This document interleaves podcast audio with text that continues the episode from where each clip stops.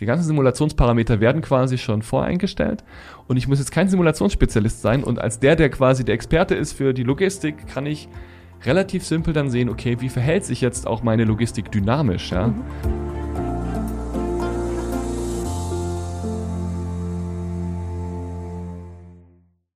Herzlich willkommen zu einer neuen Folge Industrie 4.0, der Expertentalk für den Mittelstand.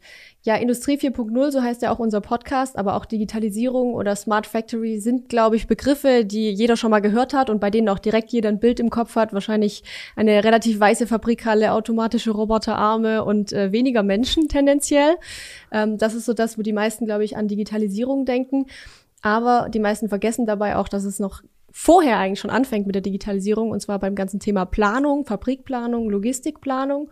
Und genau darum soll es heute äh, im Podcast gehen. Das Thema ist also digitale Fabrikplanung. Ich habe dafür einen wunderbaren Gast wieder bei mir eingeladen. Das ist der Tobias Herwig. Er ist äh, Prokurist und Manager bei Ipolog. Richtig, genau. Äh, du erzählst uns hoffentlich gleich noch, was Ipolog ist. Äh, und außerdem ist Tobias auch selber Podcast-Host. Äh, dazu erzählen wir auf jeden Fall nachher auch noch was. Also es lohnt sich dran zu bleiben. Und dann würde ich erstmal sagen, herzlich willkommen, Tobias. Schön, dass Vielen es Dank geklappt hat. Sehr schön sehr, dass du da bist. Und ja, äh, an der Stelle noch ganz kurz der Hinweis. Auch die Folge gibt's wieder als Podcast bei Spotify, iTunes und Co. zu hören. Also könnt ihr die Kanäle auch gerne nutzen. Und dann würde ich sagen, Tobias, leg direkt los. Erzähl mal kurz, was machst du als Manager und Prokurist bei Ipolog und wie sieht dein Tag da so aus? Oh, meinen ganzen Tag soll ich erzählen. Nein, Musst ich erzähle gerne ein bisschen was zu Ipolog, beziehungsweise was meine Rolle ist. Meine Hauptaufgabe ist es am Ende dafür zu sorgen, dass unsere Kunden, also produzierende Unternehmen am Ende ihre Produktion effizienter planen und mhm. optimieren können. Also, dass dieser Prozess hin zur Optimierung mhm. effizienter ist, aber natürlich auch die Produktion selber. Ja, also Produktion und Logistik, um genau zu sein. Und ich bin dafür verantwortlich für alle Kunden am Ende, für alle Partnerschaften und ja, Kooperationen. Wir arbeiten auch viel mit Planungsbüros und mhm. Ingenieurbüros zusammen, aber auch eben zum Großteil mit dem produzierenden Unternehmen selbst. Und meiner Verantwortung liegt im Prinzip alles vom Marketing, Vertrieb bis hin nachher zum Service. Mhm. Also das ist mein, mein Bereich. Hast du also ein richtig schönes Gesamtpaket. ja, genau, ja, das hat sich so entwickelt. Ich habe irgendwann mal mit dem Vertrieb angefangen, äh, den Vertrieb für unsere Software quasi aufgebaut. Dann kam das Marketing dazu und am Ende dann auch das Service-Team. Ja. Ich habe es gerade am Anfang schon so ein bisschen angeteasert, die digitale Fabrikplanung, die haben die meisten irgendwie nicht so auf dem Schirm. Ähm, würdest du sagen, ja, das ist so? Also das ist zumindest ein Gefühl, das ich habe, oder ähm, ist es schon was, wo du merkst, da ist jetzt der Aufschwung da in den letzten ja, Jahren? Ja, also in der Tat ist es so, alle reden über digitale Fabrik, Smart Factory und mhm. man denkt dann eher so an die Software quasi in der Fabrik yeah. und auch über die Prozesse in der Fabrik direkt. Mhm. Aber was man oft nicht im Blick hat, sind die ganzen indirekten Prozesse, also das, was vorher, nachher drumherum stattfindet. Und gerade in der Fabrikplanung ist es meistens so, dass vieles mit der Hand am Arm gemacht wird. Also da habe ich schon den Eindruck, dass die vielen, also viele wissen oft gar nicht, dass es anders geht. Ja, ja. das kann man schon so sagen. Und ja, manche planen auch gar nicht so richtig. Also bei, gerade bei den kleineren Unternehmen mhm. ist es manchmal auch so, man lässt sich da fast schon ein bisschen überraschen. Mhm. Und äh, ob das dann immer gut geht, ist die Frage. Du hast gerade gesagt, wir planen mit der Hand am Arm äh, oder viele planen mit der Hand am Arm. Ist es tatsächlich so, dass ähm, wie das heute aussieht oft in der Fabrikplanung? Ja, mit der Hand am Arm ist vielleicht ein bisschen übertrieben. Man könnte schon sagen, es wird digital geplant, nämlich mit Excel und PowerPoint, ja. Wenn man also, das schon als digital sieht, ja, okay. Also natürlich immer die Frage, über was man redet, aber jetzt gerade bei strategischeren Projekten, wenn jetzt ein neues Produkt eingeführt werden soll oder vielleicht sogar ein komplett neues Werk aufgebaut werden soll, dann ist es schon oft so, dass man vielleicht ein CAD-Layout hat, das ist oft in 2D, mhm. ja. Aber dann, wenn es um die Prozesse geht oder irgendwelche Konzepte, dann hat man meistens Excel-Tabellen, irgendwelche PowerPoints mhm. und dann ist ja, CAD manchmal zu umständlich, das können ja nicht so viele bedienen und dann nutzt man vielleicht Visio oder macht dann Screenshot und zeichnet dann im PowerPoint ein, was man jetzt genau wie planen will. Ja. Und das meine ich mit Hand am Arm. Mhm es soll auch welche geben, die, die drucken den Plan wirklich aus und schneiden dann kleine Kästchen mit der Schere aus. Ja. Aber das ist, glaube ich, mittlerweile wirklich die Ausnahme. Also, wir hatten hier mal ein Projekt, ähm, da ging es auch um eine Greenfield-Fabrik, äh, wo wir dann tatsächlich, äh, weil wir das mal simulieren wollten, hier, glaube ich, mit äh, Kartons im, ja, okay. im Lichthof bei uns quasi mal wirklich aufgestellt haben. Ich glaube, man nennt das fancy heute Cardboard Engineering. Ja, oder Kartonagensimulation. Oder Kartonagensimulation, genau. Also äh, das haben wir auch tatsächlich schon mal gemacht, weil es einfach äh, ganz gut ist, mal vorab zu sehen, wie das funktioniert. Ja, genau. Das ist natürlich das Ganze dann in groß, wenn man nicht den Plan auf den Tisch legt, sondern ja. quasi es in groß aufbaut. Wie viel das dann noch Planung ist oder wie viel das dann auch erstmal eigentlich nur noch ausprobieren ist, was man ja. sich am Kopf schon überlegt hat, mhm. ist natürlich die Frage.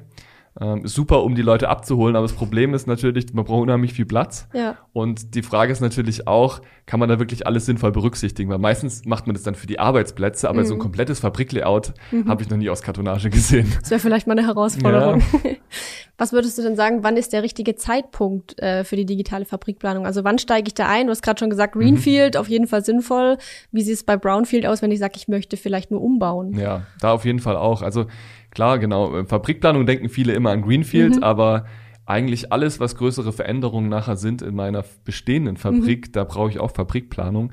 Und natürlich bei einer sagen wir, kleinen Optimierung macht es jetzt nicht Sinn, gleich ein digitales Modell aufzubauen. Mhm. Zumindest nicht von der ganzen Fabrik. Also auch da kann man ja klein anfangen und sagen, für diesen Bereich, den ich optimieren will, baue ich mal ein digitales Modell auf. Zum Beispiel nur für eine Linie. Genau, für sowas. eine Montagelinie, mhm. für, keine Ahnung, einen Bereich, wo ich sage, da möchte ich jetzt mal meine fahrerlosen Transportsysteme, meine Gabelstapler oder sonst was optimieren. Mhm. Ja. Also da kann ich auch wirklich klein anfangen. Ähm, aber natürlich, je größer die Veränderung ist, jetzt gerade das neue Produkt, eine neue Montagelinie, eine größere Veränderung in dem Materialfluss, dann macht es auch immer beim Brownfield absolut Sinn. Mhm. Ja. Vor welchen Herausforderungen stehen denn Unternehmen generell beim Thema Planung? Also was muss man da alles berücksichtigen? Was ist vielleicht heute schwierig, gerade wenn man dann auch auf äh, Digitalung blickt? Was brauche ich, äh, digitale Planung blickt? Was brauche ich denn da eigentlich? Hm. Also es sind immer mehrere Themen. Also es gibt es also so ein bisschen vereinfacht gesagt zwei Seiten. Ja, das eine ist, ich muss gucken, dass ich die Daten, die ich habe, möglichst gut nutze. Mhm. Ja. Und einerseits gibt es viele Daten in den Unternehmen und auf der anderen Seite ist es auch immer so ein bisschen leidiges Thema, weil man halt sich oft nicht so richtig sicher ist, wie gut sind die Daten denn jetzt oder weiß auch schon, dass sie nicht ganz so gut sind. Und das andere ist das Wissen in den Köpfen oder vielleicht noch mehr im Bauch auch mhm. der Leute. Also die Frage, wie schaffe ich es, so die Expertise der Mitarbeiter auch mit einzubeziehen? Und das können dann die, sage ich mal, Verantwortungsträger sein, aber genauso auch die Mitarbeiter nachher im Shopfloor. Mhm. Und, und beides einzubeziehen und beides gut zu nutzen, das ist so ein bisschen die vielleicht Herausforderung, aber auch nachher der Schlüssel für eine gute Fabrikplanung.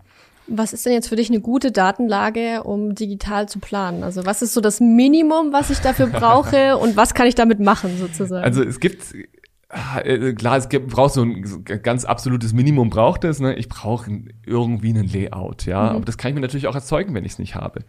Ähm, ich brauche natürlich irgendwelche Prozessinformationen oder auch Produktinformationen, vielleicht eine Stückliste oder ja, ein Produktionsprogramm oder ähnliches. Aber auch da, ich sag mal so, in, in, in ganz geringem Level habe ich das immer, mhm. ja. Und damit kann ich schon loslegen. Also okay. die Leute denken manchmal, ich muss jetzt meine Daten erstmal aktualisieren und dann kann ich mit Fabrikplanung loslegen. Mhm. Andersrum wird aber ein Schuh draus. Wenn ich anfange, ein digitales Modell aufzubauen, dann hilft mir das schon direkt, die Daten zu aktualisieren, weil dann mit den Daten zusammen habe ich automatisch einen Plausibilitätscheck. Und dann, wenn ich auch anfange, mit den Daten zu arbeiten, dann fällt mir auch gleich auf, wo fehlt was. Mhm. Und das als Trockenübung vorzumachen, da ist natürlich die Gefahr, dass äh, das dann viel Aufwand ist, den man teilweise macht, der nichts bringt, weil man in die falsche Richtung vielleicht die Daten aktualisiert. Ähm, und dass man sie dann vielleicht aktualisiert und dann vielleicht doch nicht direkt loslegt, mhm. ja, sondern einfach direkt loslegen und dann hilft es entsprechend auch die Daten auf Vordermann zu bringen. Okay, ich denke jetzt so gerade dran, was wir hier machen, ist ja auch äh, Prozesse zu digitalisieren und unter anderem eben zum Beispiel auch Maschinendaten oder Betriebsdaten eben zu erfassen digital, um eben zum Beispiel genau sowas dann zu machen. Wäre jetzt das, sage ich mal, so die Idealvoraussetzung, dass eine Firma vielleicht schon digitale Prozesse hat, eben die Daten schon äh, auch im ERP und so weiter überall sauber erfasst sind? Ist das so eine, wäre das so die optimale ja. Wunsch-Ausgangslage? Äh, es ist, glaube ich, gar nicht so zwingend. Ja, mhm. es hilft natürlich ungemein, wenn ich schon die Daten oder die Prozesse digitalisiert habe und damit auch die Daten irgendwo habe, im besten Fall zentral in mhm. einem System, das ist natürlich der Traum.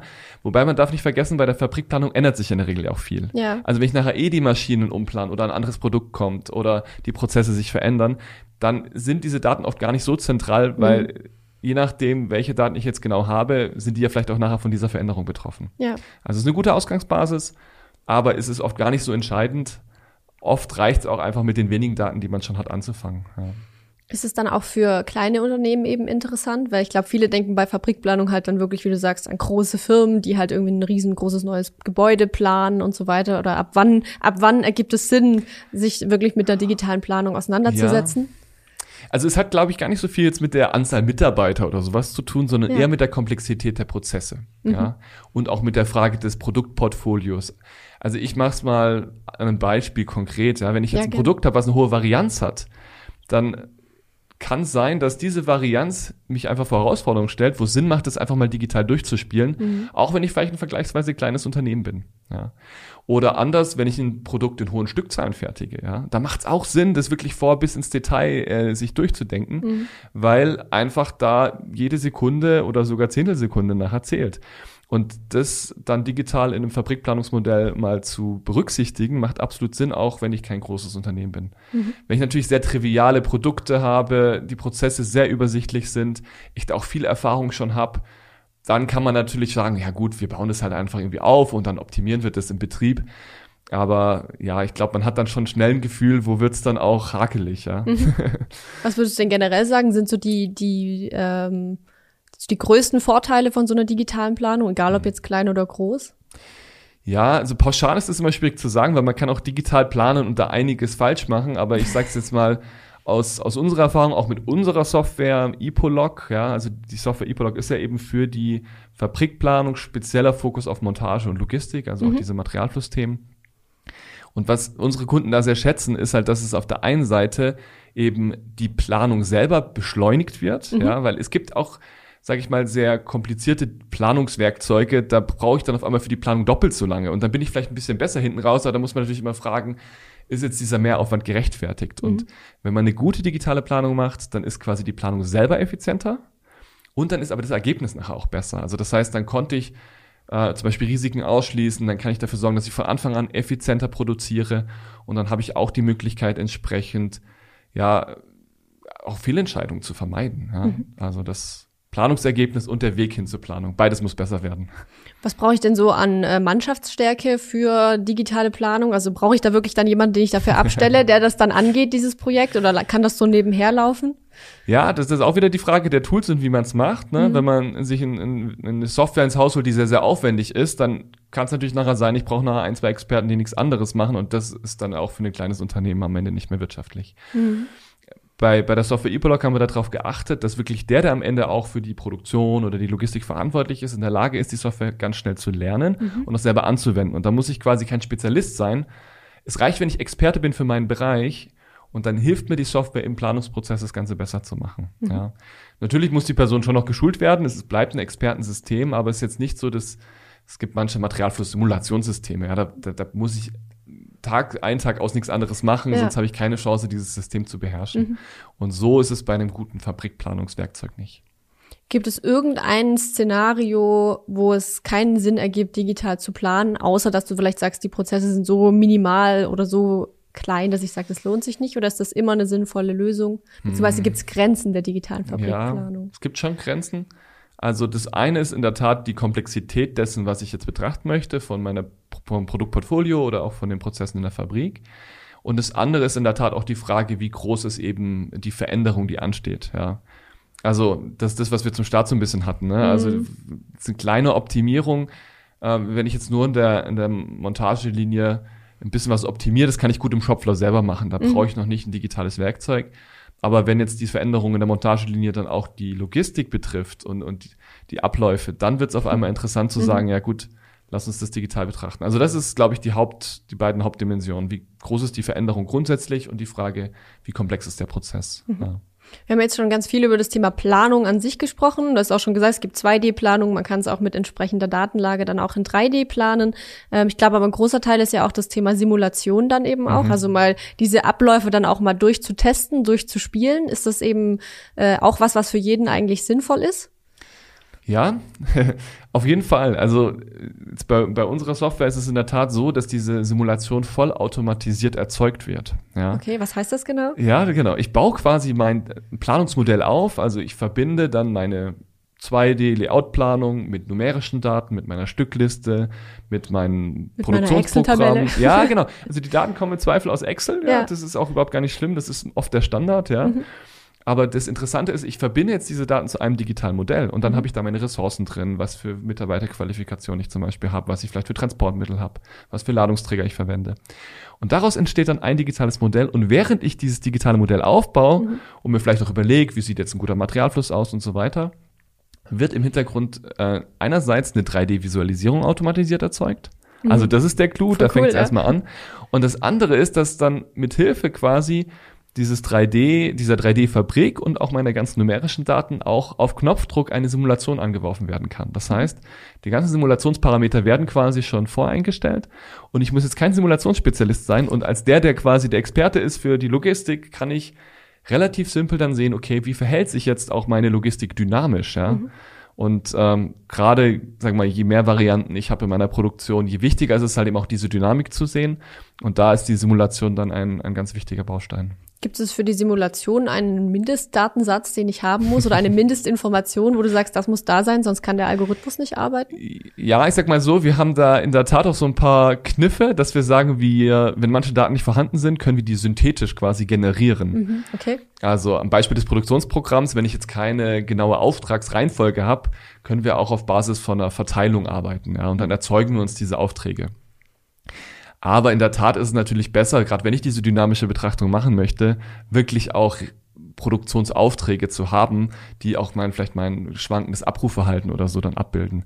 Das heißt, bei einer Simulation steigt natürlich die Aussagekraft des Ergebnisses mit einer Detaillierung auch des Modells. Mhm. Ja. Aber trotzdem, wenn ich keinen zusätzlichen Aufwand habe, ist trotzdem schon noch in einer frühen Phase, wenn ich vielleicht noch nicht so viele Daten habe, trotzdem äh, gut schon mal auch einen ersten Eindruck zu kriegen. Gib mir schon mal eine Richtung ja, vor, genau. in die ich äh, weiterdenken kann, sozusagen. Ja. Wie sind da deine Erfahrungen? Ähm, was wird alles genutzt von den Leuten oder, oder von den Kunden, sage ich mal? Also nutzt wirklich jeder auch diese Simulationsfunktion oder sagen viele, ja, ich finde es erstmal halt gut, es mal in 3D auch zu sehen, weil ich glaube, viele haben vielleicht auch nicht die Vorstellungskraft. Mhm. Die sagen zwar, ich weiß ja, ich habe jetzt hier mein Layout in 2D, ich verstehe auch, wo was ist, kann mir das aber nicht vorstellen oder gehen da vielleicht auch die Vorstellungen manchmal auseinander? Ja, also wir haben bei uns zwei Bereiche. Das eine ist so, die, so der Schwerpunkt auf die Arbeitsplätze, auf zum Beispiel Montagelinien. Mhm. Ja. Das kann aber auch ein logistischer Arbeitsplatz sein. Und das andere ist das ganze Thema Materialfluss, wo wir sehr, sehr stark sind. Also vom fahrlosen Transportsystem über Routenzüge, Gabelstapler und so weiter. Und unsere Erfahrung ist, dass gerade diese 3D-Visualisierung bei dem Arbeitsplatz absolut wichtig ist. Ja, also mhm. also das ist eigentlich der Standard, dass man da mhm. immer auch im 3D arbeitet. Man möchte das sehen. Man kann dann auch eben den Mitarbeiter simulieren. Und das ist dann super, so ein Gefühl für die Abläufe zu bekommen. Ähm, bei der Logistik ist es auch so, dass die Simulation eigentlich auch immer genutzt wird.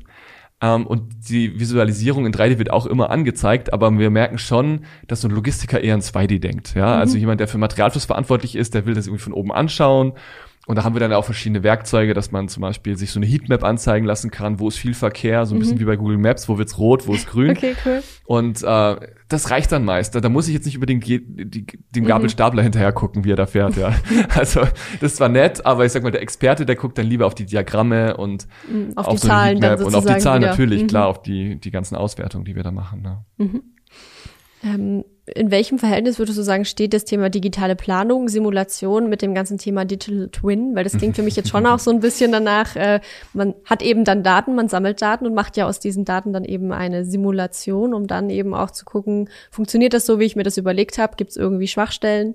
Ähm, Hängt das irgendwie zusammen oder sind das erstmal zwei Konzepte, die nicht unbedingt zusammengehören? Ja, ist immer die Frage, wie man digitaler Zwilling oder Digital Twin definiert. Ja? ja. Da gibt's ja auch verschiedene Definitionen ich sage immer ganz gerne, das, was wir machen, ist eigentlich der digitale Zwilling für die Planung. Mhm. Ja. Manche verstehen unter dem digitalen Zwilling immer, dass irgendwie zwingend das auch was mit Echtzeitdaten zu, äh, also zu tun haben muss. Mhm. Das ist jetzt bei uns in der Planung natürlich nicht, weil wir reden über eine Fabrik, die gibt's noch nicht, ja. oder über eine Produktion, die halt umgestaltet wird. Also das heißt, wenn man da jetzt digitaler Zwilling definiert, dass es mit Echtzeitdaten zu tun haben muss, dann dürfte man es nicht digitaler Zwilling nennen. Mhm. Aber in der Tat bauen wir ein digitales Modell auf, was ein Zwilling ist, aber einer Produktion, die halt in Zukunft erst existiert. Mhm.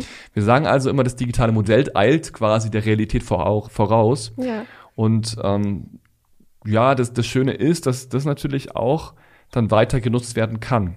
Also so ein digitales Modell, was wir für eine neue Fabrik aufbauen, das kann ich ja dann auch, wenn die Fabrik dann läuft, weiter verwenden. Das wäre jetzt meine nächste Frage. Um im gewesen. operativen Betrieb dann auch entsprechend äh, weiterzuschauen, wie sieht denn jetzt die, wie verhält sich die Fabrik für das Produktionsprogramm mhm. nächste Woche? Mhm.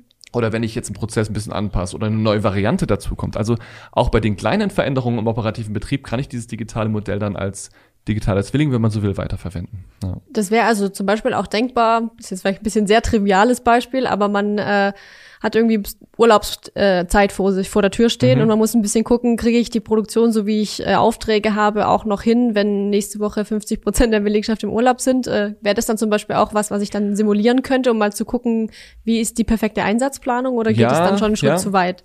Also grundsätzlich kann ich solche Szenarien simulieren. Das geht auf jeden Fall. Ähm, wir steuern aber am Ende nicht die Fabrik. Also das mhm. heißt, diese Mitarbeitereinsatzplanung, die haben wir in der Tat auch schon mit Kunden gemacht.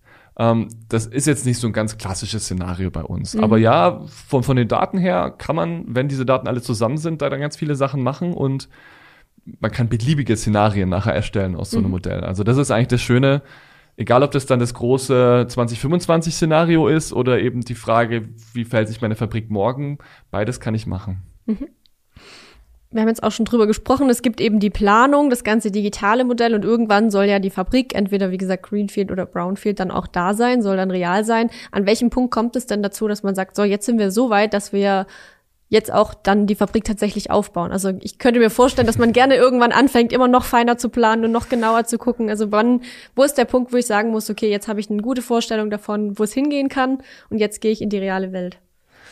Ja, das ist ganz unterschiedlich bei den Unternehmen, muss man ganz ehrlich sagen. Also manche, die, die planen sehr grob, gehen dann in die Ausschreibung und dann wird halt umgesetzt, ne? Mhm. So. Und andere, die sagen schon, ja, also ich will wirklich auch alles in 3D geplant haben und ich will das vorher schon sehen. Und bei uns kann man dann auch mit einem Knopfdruck sagen, äh, ich spiele mir das in VR-System und dann mhm. kann ich da durchlaufen und mir das angucken und validieren, ja. Mhm. Also es gibt schon Firmen, die wollen das dann auch sehr genau machen, das geht natürlich. Aber ja, das Schöne ist, durch die Automatismen ist es ja auch kein großer Aufwand mehr, es geht, mhm. äh, detaillierter zu planen. Also deswegen geht der Trend schon dahin, eher lieber ein bisschen detaillierter zu planen und dann weiß man auch, es funktioniert. Ja, das ist ja auch ein gutes Gefühl, weil gerade bei großen Veränderungen hat man ja auch nicht so viel Erfahrung. Ja, das ist, mhm. da, da kann man sich nicht so auf sein Bauchwissen verlassen. Umso wichtiger ist es dann auch zu sagen, ja gut, ich habe es digital durchgespielt, ich weiß, es funktioniert und jetzt kann ich auch, ja, ohne da irgendwie Sorge zu haben, dann auch in die Umsetzung gehen. Du hast jetzt gerade das Thema VR erwähnt, also Virtual Reality. Ähm, ich weiß es noch aus meiner Zeit als äh, Praktikantin beim großen Automobilhersteller hier in der Region. ähm, da hatten sie angefangen, eine virtuelle Montagestation aufzubauen. Wäre das dann quasi genau so ein Punkt, wo man von euch dann die Daten reinspielen könnte genau. und sagen kann, wow, ich äh, habe jetzt hier mal mein mein, äh, was weiß ich, meinen Schraubstock in der Hand und kann mal gucken, wie das jetzt für mich wäre, wenn ich das hier an dem Auto eben mit VR ja. simuliert äh, erleben kann, sozusagen. Absolut, genau. Also bei uns sind ja genau die Montageprozesse schon drin. Bei uns wird dann automatisiert beispielsweise die Bereitstellung der Teile erzeugt. Mhm. Also unsere Software schachtelt automatisiert die Ladungsträger in die Regale, so wie sie nachher dann an der Linie stehen könnten, wenn wir jetzt von der Montagelinie reden. Und dieses Modell kann ich dann direkt mir auch in VR anzeigen lassen mhm. und dann kann ich mal selber ausprobieren. Komme ich gut an die Ladungsträger hin? Wie fühlt sich das an, da ums Auto zu laufen? Ja, also genau solche Sachen kann ich dann ausprobieren. Was ist deine Erfahrung? Wie nah kommt es tatsächlich an die Realität nachher ran?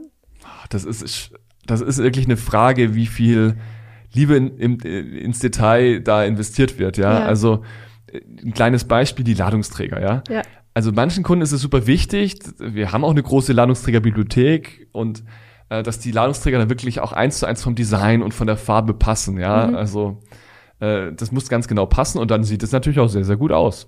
Und anderen ist es total egal. Die haben einfach die Maße der Ladungsträger hinterlegt und unsere Software macht dann automatisiert, wenn sie kein detailliertes 3D-Modell hat, ein Quader. Ja. Mhm. Und das ist mathematisch gesehen natürlich absolut korrekt und damit ja. kann man toll arbeiten. Ja, aber es sieht dann halt nicht Feeling ganz so realitätsnah ja. aus, ja. ja. Und manche sagen aber auch ganz bewusst, es soll jetzt auch nicht zu realitätsnah aussehen, weil nachher beklagen sie sich, dass der Boden die falsche Farbe hat mhm. oder dass irgendwie hier noch was noch nicht fehlt und dann sind vielleicht auch die 3D-Daten von der Halle nicht so genau oder mhm. auch gar nicht vorhanden. Ja, dann habe ich die 3D-Montagelinie und die sieht perfekt aus und die Halle drumherum nicht so. Mhm. Also ja, es ist ein bisschen Philosophie-Sache, aber man kann schon sehr detailliert und realitätsnah arbeiten. Und wir arbeiten auch daran, dass man auch mit einer Spiele-Engine, ja, mhm, okay. wo man dann auch so dieses ganze Schatten und Spiegelungen und ah, Oberflächen, mhm. dass das auch immer realitätsnah aussieht. Also da gibt's auch mittlerweile ganz tolle Möglichkeiten. Voll spannend.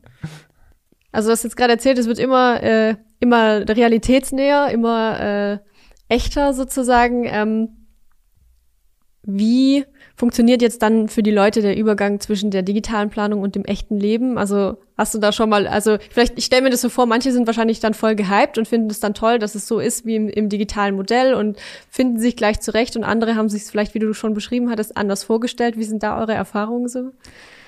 Ja, meistens ist es dann immer noch ein bisschen Zeit, bis es auch wirklich umgesetzt ist. Also das heißt, wenn so ein Plan steht, muss er dann noch Ausschreibung und äh, Einkauf von den ganzen Equipment und das mhm. Ganze aufbauen. Das heißt, dass es dann irgendwie eine Frustration gab oder so, oh, das sah so toll aus in 3D und jetzt sieht's anders aus, habe ich so persönlich noch nicht erlebt. Mhm. Ähm, die Leute freuen sich erstmal, dass sie sich halt gut wiederfinden und diese Visualisierung ist aus meiner Sicht auch super hilfreich, weil man halt alle abholen kann. Mhm. Ich sag mal, so ein 2D-Plan, den versteht vielleicht nicht jeder und so eine mhm. Excel-Tabelle, da checkt im Zweifel nur noch einer durch, ja. ja. Aber wenn man es mal in 3D sieht und es muss auch gar nicht in VR sein, einfach nur in auf, auf dem Monitor in 3D, ja. da versteht es halt vom Manager bis runter zum Shopfloor jeder und auch die Kollegen aus den anderen Bereichen. Mhm. Und das ist eigentlich das Entscheidende.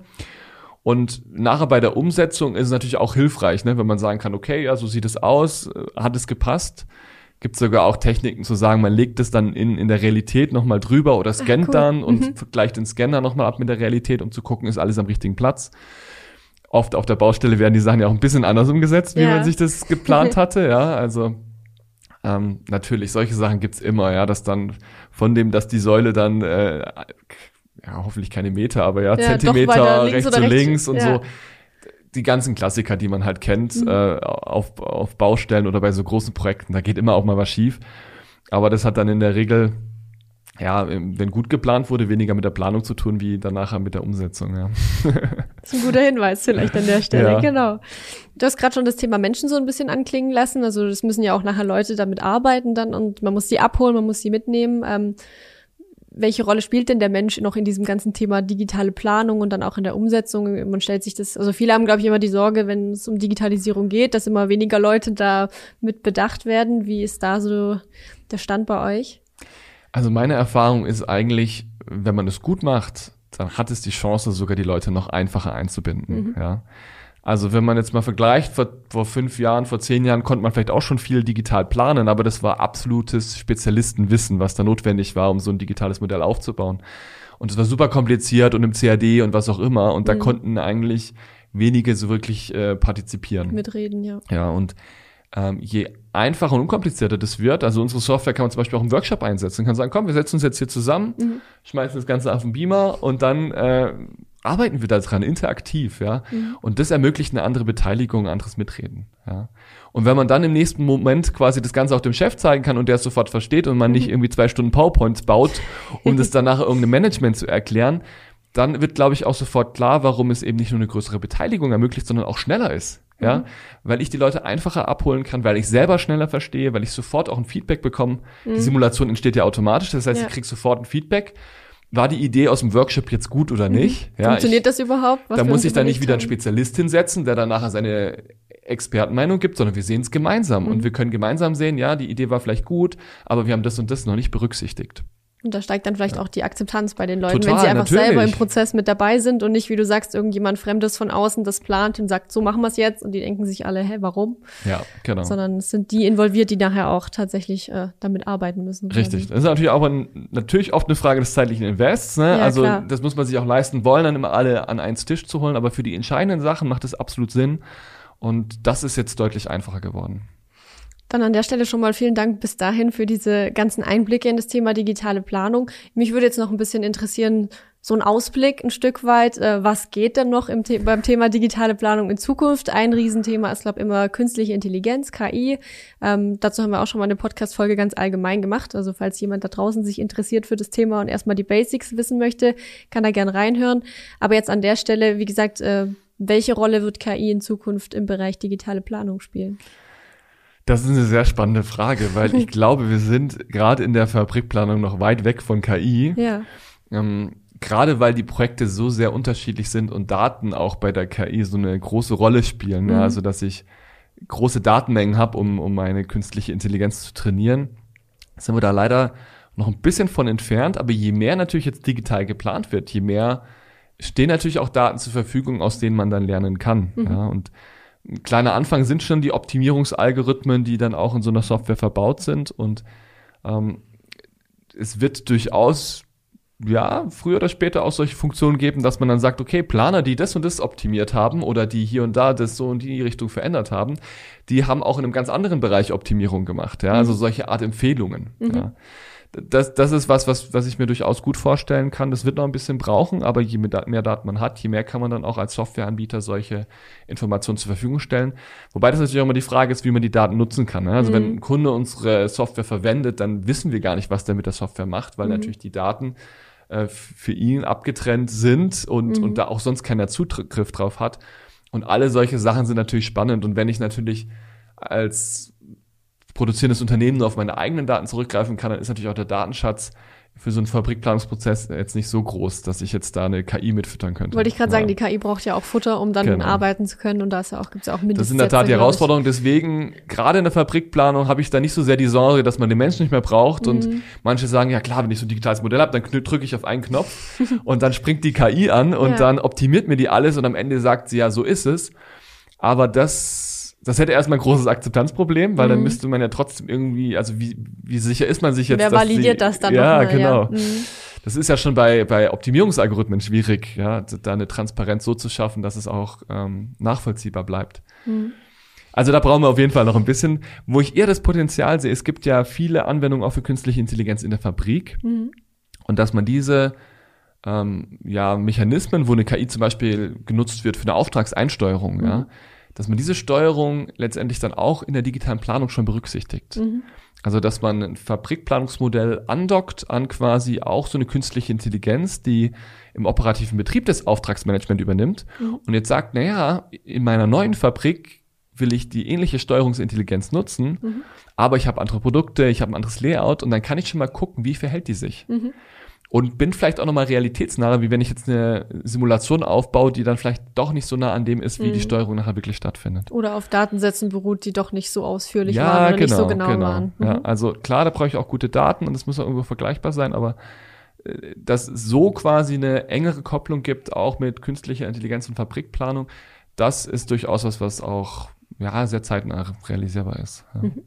Und wie sieht's mit Technologien aus? Du hast vorhin unter anderem mal FTS nebenher erwähnt, also fahrerlose Transportsysteme. Ich hatte, glaube ich, mal über das Thema Roboter gesprochen. Mhm. Ähm, was denkst du, sind da so Technologien, die zum einen in der digitalen Fabrik in den nächsten Jahren äh, super relevant werden, aber dann eben auch in der Planung ja irgendwie wieder berücksichtigt werden müssen?